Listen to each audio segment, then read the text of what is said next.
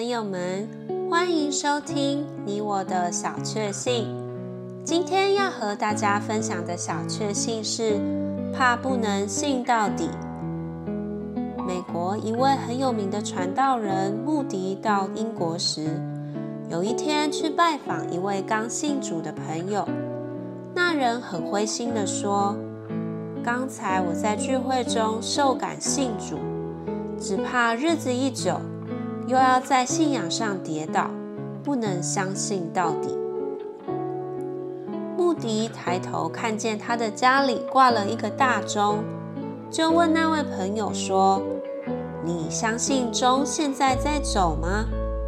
他说：“我信。”穆迪又问：“你相信他明后天仍会走吗？”他说：“这没有问题。”穆迪说。我再问你，今天主救了你吗？他说是的。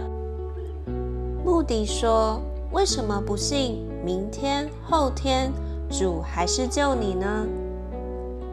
那人想了一下，立刻领会，确信已经得到永远的救恩了。